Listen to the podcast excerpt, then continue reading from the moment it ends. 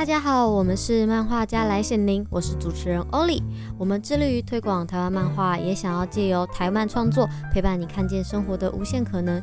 频道会有许多和漫画以及创作有关的内容，有兴趣的快点追踪我们吧。大家好，欢迎来到漫画家来显灵。然后现在我们又到了我们组内访谈，然后分享作品的时间。然后我们今天呢要分享一个创作者，他叫做狒狒子。那他曾经创作过作品都非常特别，里面都很大量的在探讨性，无论是女性的性或者是男性的性，还有各种身份的性。然后我们今天就推荐这个作家给大家。然后我们在介绍这本书之前，我们要先介绍一下今天的来宾。就是我们今天来宾还是一样，就是老朋友，我们组内的成员和牛博士。嗨，和牛博士，你可以跟大家自我介绍一下吗？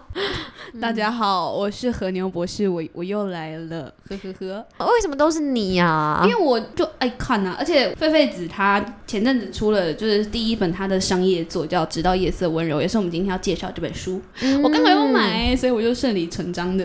成为这一期的来宾哦，好，那我想问一下，就是因为大家自我介绍嘛，然后我就想说，搞不好会有第一次来听这一集的、哦，你要这样子自我介绍，对，所以我就想说，哎，那你在我们团队里是负责什么样的工作内容啊？我我现在就是负责写文案。社群文案，然后还有说书里面的说书影片的文案哦，还有配音员啦，还有配音，对。对对对，只有卡米，我们是有三个人组成的。三重身份，对对对，他人三重身道，人格分裂，嗯、他就住在三重。好，那我们今天要先介绍这本书，叫做《直到夜色温柔》。那我们可能要先请和牛博士大概介绍一下这本书的内容在讲什么。好的，来来来，好，这本书就是狒狒子这个漫画创作者，他跟一个知名剧作家叫做简丽颖。那相信大家应该蛮不陌生，就最近有在看《人选之人》的，大家应该会对他蛮不陌生，因为他是《人选之人》的共同编剧之一。哦，哦天哪，好厉害哦！哎，难怪，因为这本书它里面有讲了很多性的内容嘛。应该是说狒狒子跟这位作家他们一直都蛮。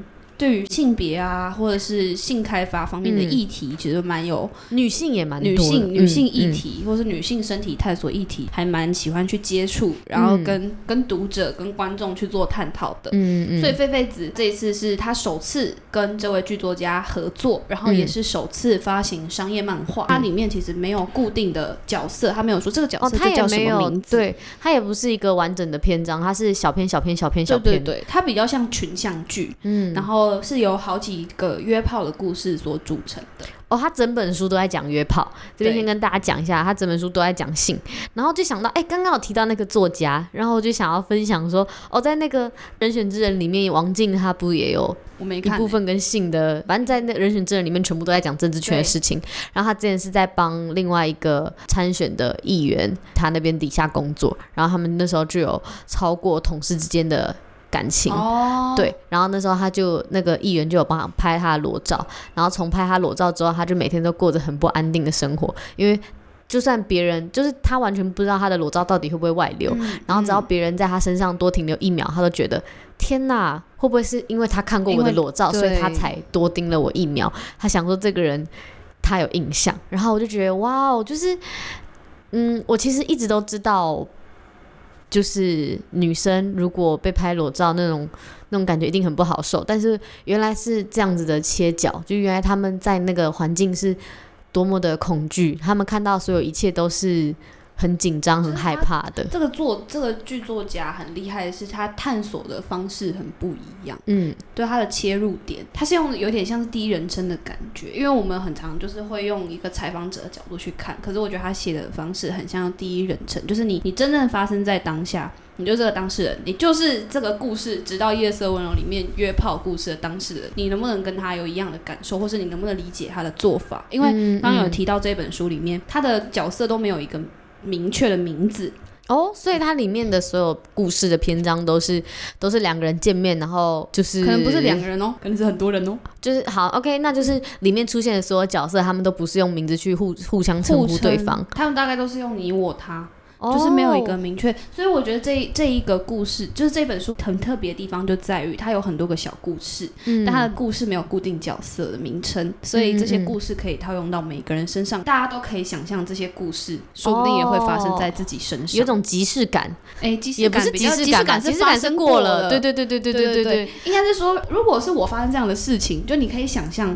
你自己未来的但我觉得这是一个在写情感写的很细腻的一个手法，因为它可以细腻到让你也可以感同身受。嗯、就我我觉得不可能真的会有人到完全感同身受，但是你可以同理他的情绪，然后你也可以同理他的感受。我觉得这是最厉害的，这是很特别的安排。对，我觉得他很厉害。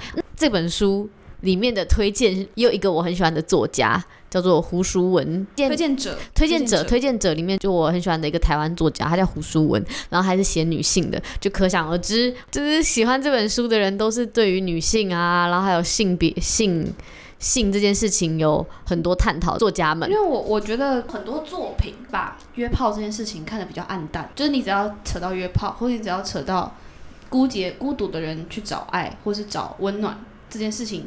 它的色调就会暗下来哦，而且我觉得在世俗的眼中，这件事情本来就不是一个很被认同的事。对，大家可能会觉得啊，就是你就是缺爱啊，所以你才去啊，嗯，或者你就是饥渴啊。对对对对对。但我觉得其实不一定是这样。嗯，而且就算是饥渴，我觉得也无妨，因为老实说，嗯、它就跟生理吃饭的需求是一样的，啊的需求。对啊，这就是需求啊，只是因为你没有一个固定的对象可以让你抒发这些需求，所以你去找了其他的对象，这我觉得没有什么不合理。我觉得这本书在头一两篇看也会有这样子。的感觉，可是你越看到后面，其实我觉得他是用一个暗一点的色调在讲温暖的故事。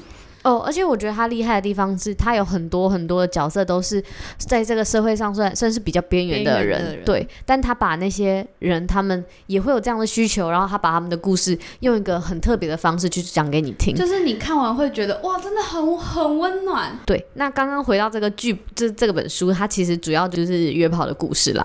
因为有很多细碎的章节，所以我们真的可能没办法每一篇故事都讲到，但是我们可以分享几篇我们觉得很有趣的故事。然后，如果大家对于这本书有兴趣的话，真的可以直接去购入，对，真的，而且它现在有电子书。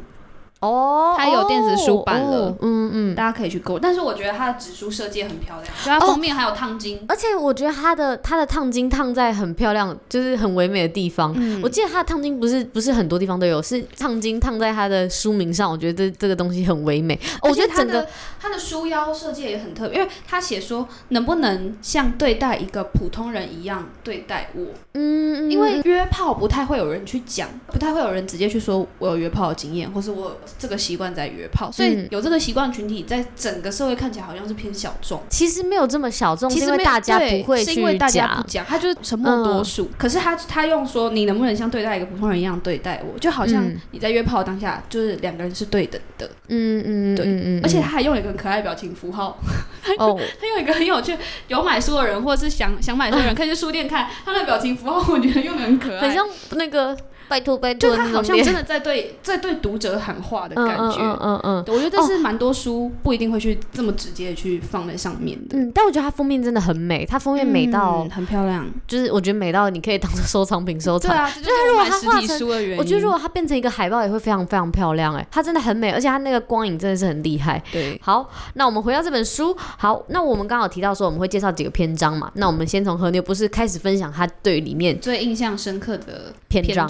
对我最印象。深刻的就是我看完觉得哇，真的是超 touchful，就是那个它里面有一段是在讲侏儒男同志，嗯，就是一个侏儒男同志，所以是他找。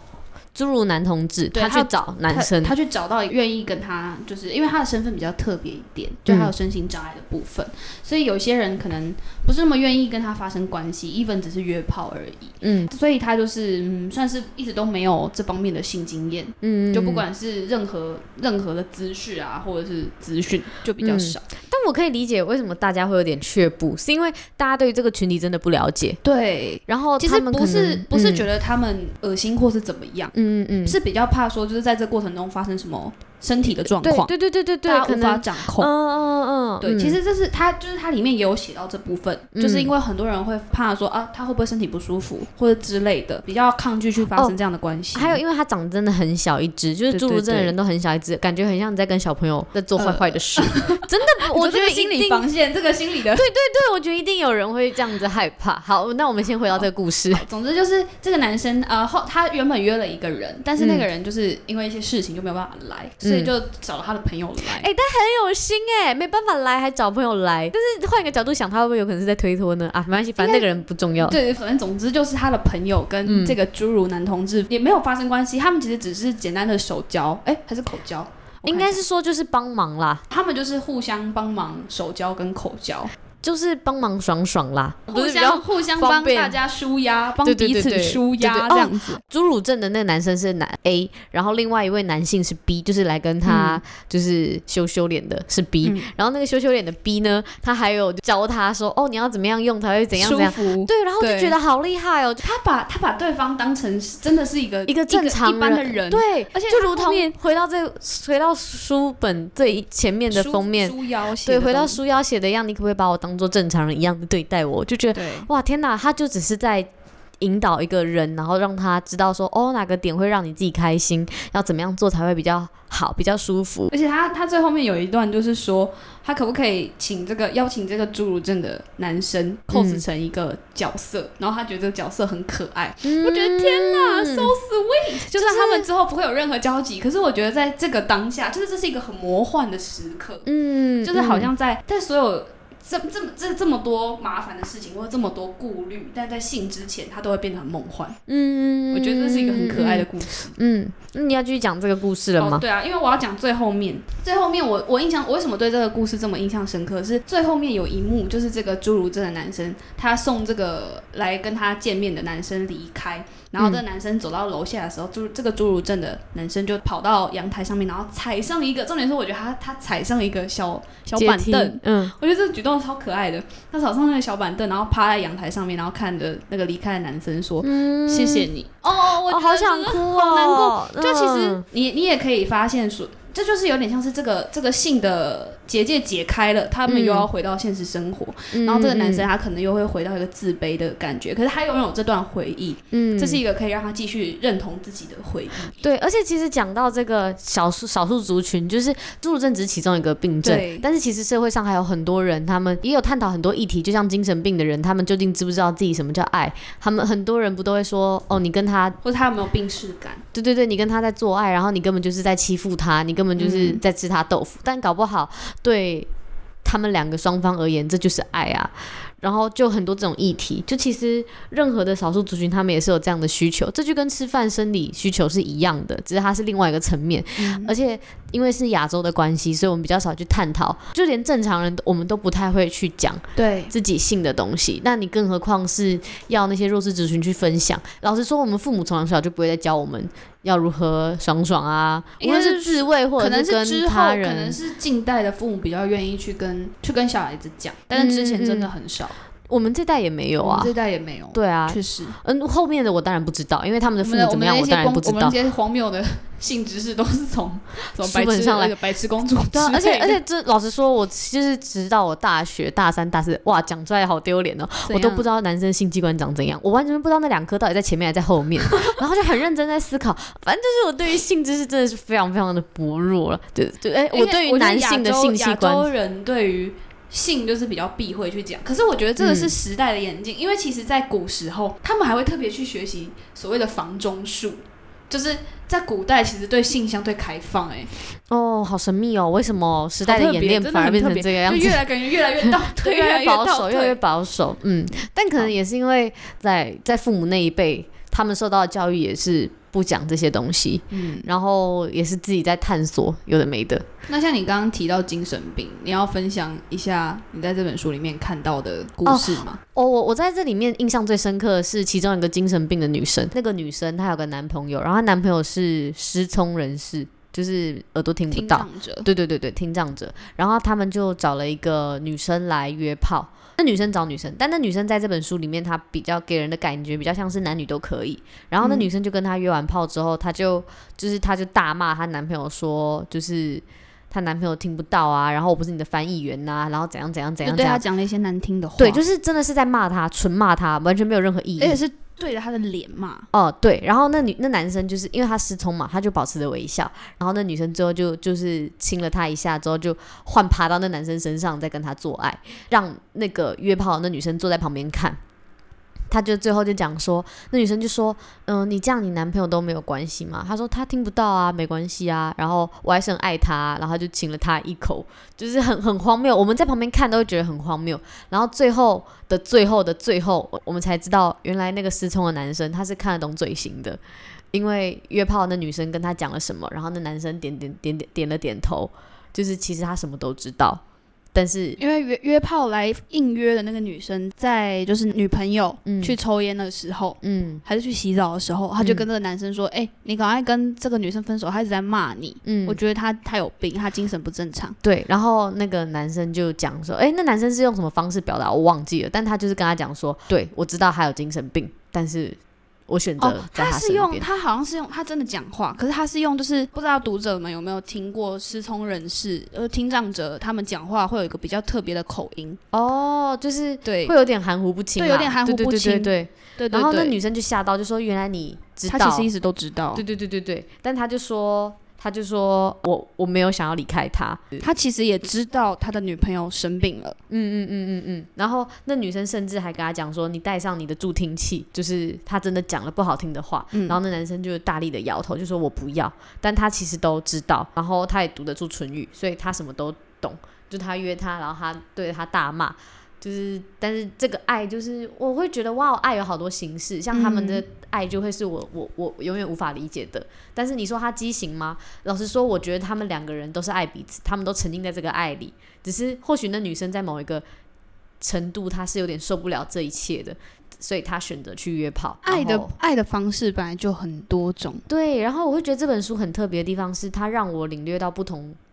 层面的爱，还有我觉得他后面还有最后一个小短片很特别，他是在讲中年人的约炮。嗯，我不知道欧里有没有看到，我已经有点忘记了。但你可以分享。他其实是在讲两个都有家庭的人，嗯、他们出来约炮、嗯，然后他们在约炮的过程中，他好像是用几格几格漫画的形式来呈现。嗯，然后就是这一天怎么样了？嗯，他们就是两个呃中年人坐在床上，然后彼此分享家里的事情。其实那些事情都是会让人一个人觉得很沉重，压力很大。比如说哦，婆婆她跌倒了，然后她她怎么样？我必须要照顾她。哦，我的老公他怎么样怎么样？生病了，走了。嗯、就是这种重大的事情，他们就是靠着约炮来消化这些压力，嗯，所以我觉得这又是另外一个呈现的角度。这本书它把爱的很多不同形态表现出来，有些时候你可能会觉得很光怪陆离，嗯，可是这是真实会发生在世界上，有可能发生的。嗯，然后它也有把约炮这件事情用一个比较轻松的角度来看待，它可能是一种舒压的方式，嗯，它可能是一一种宣泄。我觉得它把这两个词解读出了很多。意义在里面，对，而且我觉得它里面有很浓厚的情感，就是它不单单是在讲约炮，它还有男女之间情侣啊，然后还有纯约炮的啊，然后还有各种不同的层面，就你看的时候，你会觉得很。惊讶，哇哦！他对于不同的感情有不同的解读，解读对，然后你也可以感觉到他们每个人的情绪。我觉得这本书是一本很细腻的书，或许你也会在里面找到自己可以同理的地方。嗯，然后你也会觉得，哎，虽然我没有，我现在没有这样子的经验，嗯，但是我说不定之后有机会，我也可以用这样子的角度来看待这些事情。嗯嗯。那我们再回到这本书，我们为什么会想要推荐这本书？我觉得它是可以让人去思考，就是说哦，我觉得最重要的是，因为毕竟它是一本漫画，嗯，然后它是一本商业漫画，嗯。其实我觉得商业漫画要做这方面的探讨，就是蛮有勇气的哦。对，商业漫画其实他们能够，他们会选择的主题都是大众比较多可以接受的，嗯，或者是比较需要去被讨论到的，嗯。但这个这这本书里面的内容其实非常的小众，小众到。应该不是说小众，应该是说它是一个沉默的多数，oh, 就是大家、oh, oh. 大家有，可是大家不会特别去讲，甚至会避讳去讲。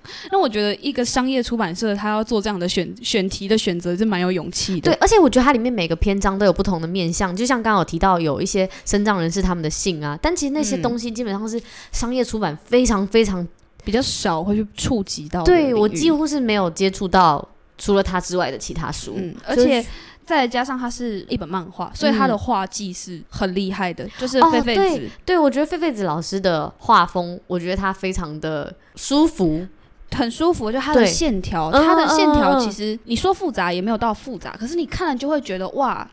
他的身体，就这些人物的身体很流畅，嗯，很柔美。你有各种人的类型，嗯、就有胖的，有瘦的，然后有矮有高，但你会觉得哇，在这里面他们全部人的呈现都是非常的美妙的，对，都是很漂亮的。嗯、在老师的笔下，每一个人都是最漂亮的，嗯，的样子。大家，我觉得大家可以去看另外一本书，就是。嗯废废子充气大冒险，对对对，充气大冒险，它里面也是讲到性，它比较像是用性来去帮这个女生充气，然后让她可以饱满，然后在她没有气，整个人就像泄了气的气球一样开始皱褶，嗯、开始腐烂的时候，你也会觉得他好厉害哦，他怎么可以把这样子的画面呈现的这么唯美？你也不会觉得好恶心、好恐怖，嗯、你会觉得哇哦，他真的好厉害，老师的画风真的很强。所以我觉得，我觉得除了选题上面很独特以外啊，嗯、对，就是他们找的这位合作艺术家是很特别的，是比较少会看到的商业漫画的画风，嗯嗯，很有意思。然后还有再来加上就是简莉颖，就是很完美的组合，嗯，真的真的，嗯。嗯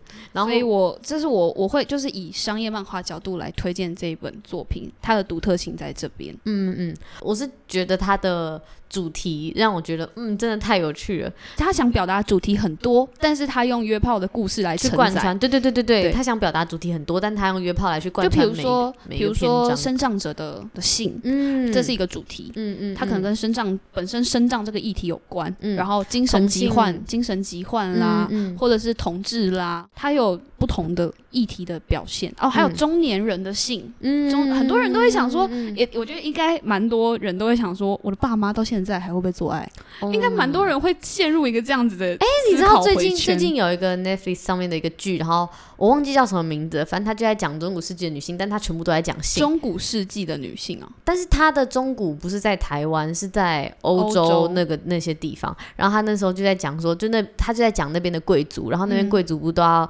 联姻吗？就政治联姻，嗯、然后他们就在讲这联姻的过程，如何去，他们如何去探讨自己生自己真正爱的人是谁，然后他们如何去激起他们的性，然后里面就有很多大量在做爱的画面，嗯、但是都不会露出性器官啦，就是就是示意这样。对对对对对对对。最后的一篇就在讲说，他们成年，他们的爸妈，就是她的老公已经走了，但她其实。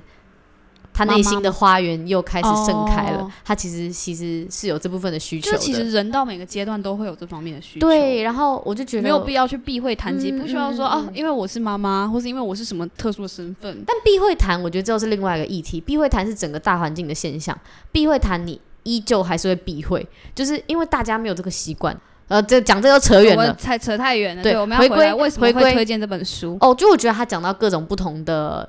感情，然后用性去串贯穿这一切，然后我觉得这是一个很很巧妙的手法，所以我很推荐大家。就是光是这个手法，我觉得就已经很值得去看。再加上老师的画风真的非常之唯美。嗯、好，OK。然后我们最后呢，就是想要分享这本书给大家。那我们今天的采访其实也就差不多到这边结束了。采访我们就在开杠、哦。我们这次我们这今天的开杠就也差不多结束了。然后也推荐大家真的有机会的话，可以去书局翻翻它，或者是去。就是网络上看一些试阅的篇章，然后大家真的可以把这本书买起来哦。如果喜欢的话，好，那我们今天分享到这边，我们下一集再见喽，拜拜。